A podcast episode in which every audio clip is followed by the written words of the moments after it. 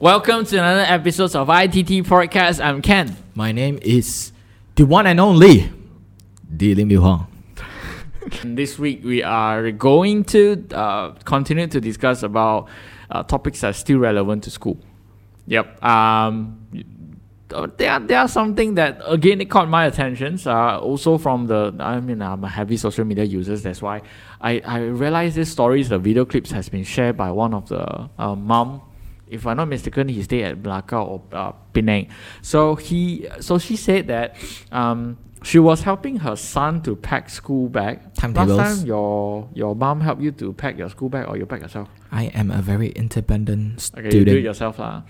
So the mom basically helping her standard one's uh, son to pack school bag, and then she she complained that why the school want to ask my son to bring all the textbook go back go to school. I mean to, to take all the textbook and to, to use to, to, to pack all the exercises books. Context packs all the exercises books is not only included with the subject that is in timetable, But, but everything. the subject that does not fall into that timetable you still need to bring. Because usually what we do is uh, at night time before we go to sleep, your mom will say, "Hey, go pack your school bag." I know you are independent one, but uh, my mom will come and remind me on that one. So we will just refer back to the uh, timetable, and then we know like I've got BI, BC, BM. So we take BI, BC, BM, and relevant book into our bag. So that is how we do it almost every week during weekdays lah. Do you you you basically pack ah?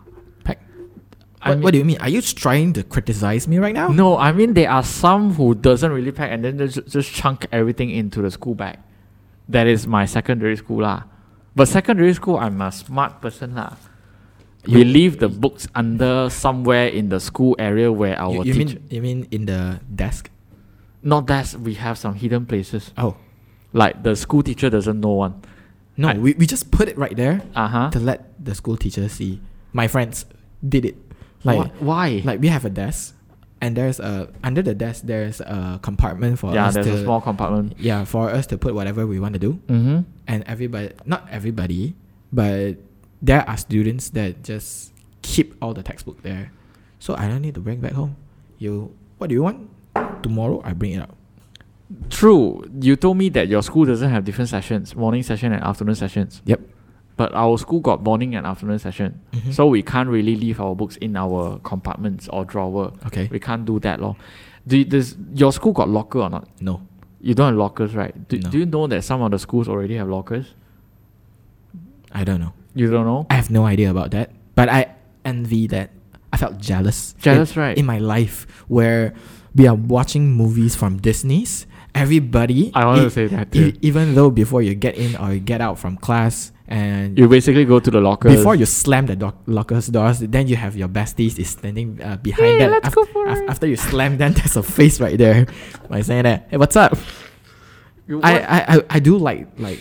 You watch too much of those uh, high school relevant kind of You mean high series. school musical school? I'm not referring to that, but yeah, that's one example. But yes, Malaysia education system, my time 1995 till year 2000, and from year 2001 until I graduated from Form 5, I don't experience anything called locker. That is the reason. Even until you are in uh, My dip- diploma? diploma degree and master. That's uh, in diploma's life and degrees life. I'm studying in that, uh, uh, studying in KDU. Uh, it does has a locker, but it doesn't trigger our, uh, you know, desire to go and use it because we do not have that kind of uh, the, like that kind of experience in primary school and secondary school time. And plus, in uni time, do you bring books? I bring my fo- my notebooks. My face suddenly turned into like that kind of book. Really? I bring my notebooks. Okay, I have to admit. You can ask the producer. He is one of my classmates behind. Okay. Can you say something? I, I, I wanted to be honest also. Yu Hong is the one that has uh, always carried bags to school. It's like not other your classmate that doesn't really have a I bag. do wish myself can be digi- digitalized. Mm. I wish that I can just bring an iPad and an Apple Pencil, Mm-hmm. scan everything in my iPad, And then include the lecture note, include all the notes and tutorials. And then what do you want? I just take a photos, scan. That one I hate the most when I say, okay, you can now uh jot down whatever on the on, on the whiteboard, and then you will see like a whole bunch of students suddenly snapping, snapping, snapping. What's up with that? hands up. What's up with that? Okay, come back to the, The topic. school pay you to let you jot down. and I pay the school to snap picture. If you disagree with whatever that he said just now, please leave your comment down below and then just go and punch him. Okay, come back to the topics of today. Um, it caught not only our attentions, but it caught the uh, the society attentions on why they say that why the mummy wanted to complain so much because it's you wanted to help your kids to pack pack lah. Because if the school required the student to bring the kids to bring all the books to school, bring lah. Okay, this basically trigger my second questions is where does the school kids really have to bring all the books to school? What is the reason behind? One. The second thing is One, you- the second thing is no, number one. The second thing, number one just now. The, number two is you already abolished standard one, standard two, standard three Mm. uh, examination. Mm. So it's they're supposed to be Happy- learning happily, fun fun, without stress. without stress. But the stress that we are defining here is the examinations kind of stress because it seems like everyone learned just because they wanted to go straight to the exam and get a good grade and good good score. Until the end, what we want is the certificate. Yeah, the, the the only thing that you need for the only documents that you need in your primary school during your graduation is just a proof that you finish all the six years uh, educations. But the root question is, do you really learn anything from the system, uh, from the education itself? But one thing, ah, second questions. Um, do you have you you still remember your primary school time? You have PE classes and music classes, right? Yep. Do you attend to all the PE and music classes? Yes. Does your teacher replace with other subject? Mm, yes, that is a yes and no. Yes. Yes, it's when I am, I think I'm standard six or Okay. end of standard five. That time, Mm-hmm. uh, we are preparing for You- advanced standard six in the end of standard five. Oh, okay. Just get yours. Just get you guys to get prepared, get used to it first. lah. yes, to get like, uh, what's the level, what's the benchmark, and what are we gonna face? Just have some context of that. Mm. And during standard six, because we have uh UPSR, Mm. and we do have the time where the teachers who is so coincidentally are the same lit- uh, are the same person that teach me maths so she's gonna use that PE class to teach maths so the teachers are listening right now. the, I don't think my teacher will Ah, okay, listen go, to go, the go. podcast Yeah, so you can you can say anything you want. freedom of speech liberty so your mathematics teacher sometime or occasionally will replace the PE class with uh, the mathematics class. yeah So you basically have more mathematics hours in one week lah. more mathematic hours in one week yeah correct So oh, do you agree with that? I agree when there is examinations where it is near and the students the problem is the students is can't able to follow up and they have the willingness to learn why not How are you assured that everyone has the willingness to learn mathematics? I can't assure that everyone has the willingness to learn uh, but I I think we can be giving any conclusions by judging from the majority okay. If the majority think things like this and the teacher also have the tendency to do this I think Okay. you can do cannot blame by she taking the PE class to teach maths. because uh, she said that maybe they wanted to ensure that the syllabus has been uh, followed and uh, they yeah, wanted may- to complete maybe it's a deal by saying that after UPSR you still have this certain amount of time in school. What do you Mm. want to do? I let you PE every day. Oh, okay. That's but like I, I kind still, of an ex- exchange deal. that I will still disagree with that because I mean my thought because just now before the entire recordings me and Yu Hong we had a in-depth discussions on this topic and I realized that their PE it's different with my PE. My PE classes are very uh, um into you just go out and have fun. Basketball, whatever like exercises on a field. Are you the person that are a student that is gonna sit down with a, a, a bunch of friends? not a bunch, a few friends? Uh huh. And say we don't want to go in? PE. No, you're like sitting down and looking at people and laugh around. Nah, nah, nah, nah, nah. Or you are the person that really join in the activities. I, I'm not a sport person, as in I'm not a, a basketball or football that kind of uh, person that you know. I'm more towards like uh, not hula hoop. I've forgotten what is that thing lah. Just that there are a lot of physical uh, physical exercises that we can do. The subject, the subject itself, it's, itself is called physical educations or whatever PE. But Yu Hong PE is different. You learn about uh, Just like our college life, we have tutorial and we have practical. We do need to learn something due to the I can say it from Mr. Ken's times of evolutions of 12 years. okay. So we no longer just have a physical class, but we do have to learn some tutorials, some insights regarding to what uh, our physical are changing. Probably you're gonna learn more uh, stuff like puberty. Are you gonna like how are you gonna protect yourself and Mm. what's the thing you should do if you have encountered any wound or scars or even acne's Pimples.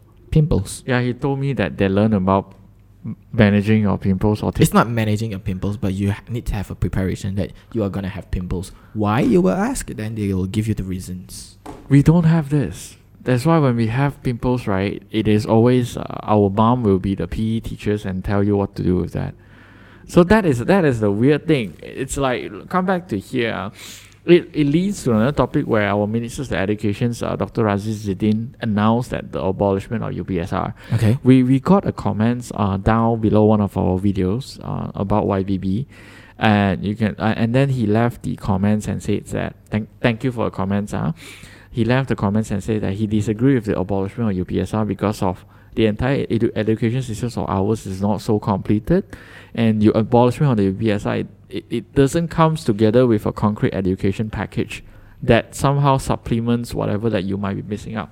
Yeah. To if me- you want to abolish UPSR, you come up with something better. uh, supplements because for me i don't know for the rest of you for me uh, upsr to me is not really a test to see whether how much thing that you have learned for the past six years or maybe in your statistics but it is just like to get a documentations to ass- uh, uh, assure that you can um, skip peralihan go straight to form one do you have the feeling same feeling on this one I I don't have the same feelings of UPSR is just a documentation uh, documentations at that time. mm. My I think my feelings is roughly by saying that this is a task that uh, pr- uh, is gonna prove what I have learned and do I really learn and remember for the past six years. really Yeah, that's what my mom told me. Like because I asked why do we need to have UPSR final exam. Mm. Then she give me this answer. Okay, I buy it.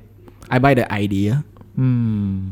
But I have a different thoughts. Uh, because I don't feel I am a I, I won't classify myself as strong as a strong advocate, but I don't really agree with the current education systems in in Malaysia.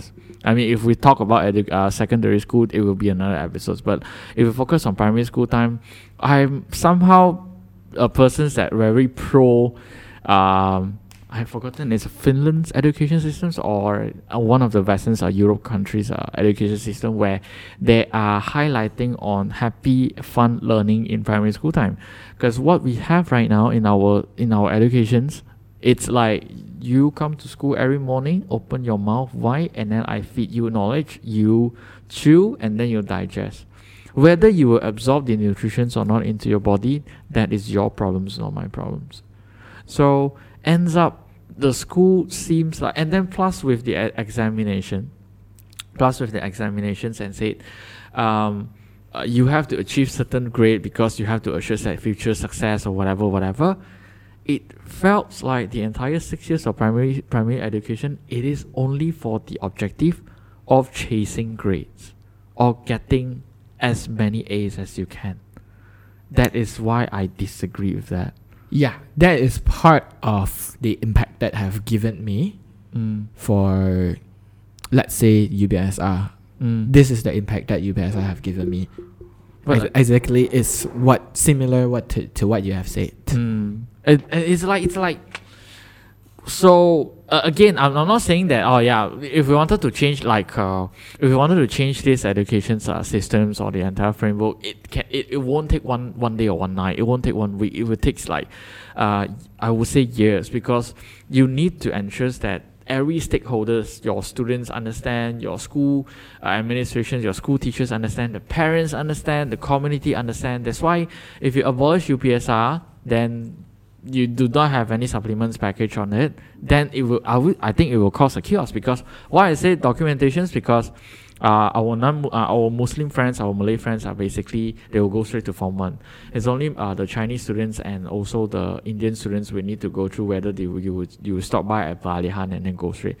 Th- that part of it, uh, how are you going to measure? Are you going to uh, uh, are you going to ensure that everyone goes straight to Form One? But and how anyhow because my mind is thinking about agree and disagreeing because when you disagree with ah sorry when you agree with the abolishment of UPSR which means the school doesn't really have to get as many textbook as the kids need to carry it back to school. Yeah. Okay. So there might be going straight to the happy learning kind of uh, atmosphere. But are we ready? The question is, are we ready that all the parents and all the kids are having a happy learning when you go to school and play and learn instead of learn from morning until afternoon? I think I think it's I couldn't say are we ready or have we already prepared. Mm. But I think if you are having like homeschooling, Ah, that's a different story. you are learning stuff what you want to learn. If the abolishment of UPSR will have another supplements that can allow kind of similar type of systems f- Mm. for allowing s- students that they can pick what subject they want to learn. mm-hmm. They have the intention to express themselves, and the parents are able to s- see what's their potential Mm, mm. uh, growing slanted towards to maybe artistry or more science or maths or even language. It's based on things like that. I would think the abolishments of UPSR will much ma- more meaningful. maybe much more meaningful. Because now, um, it goes back to the original stories that we shared today. It's like one. The qu- first question is why do you have to carry so many books already? Because the uh, examination for Senate one to three has been abolished, and then now the uh, standard six uh, UPSR, which also abolished already. So I think it is time for us to consider whether do we really need a lot of textbooks. That is I would say that a little bit boring and it's a little bit irrelevant as well in this in this education's era. Because a couple of years back where KPM which is Kementerian Pendidikan Malaysia introduced uh, introduced to have a tablets for all the textbooks to be uh, downloaded into your tablets in 2014 if I'm not mistaken correct me if I'm wrong 2014 in Terengganu if I'm not mistaken 25,000 students are already engaging with digital copy of their textbooks if this is happening, why not?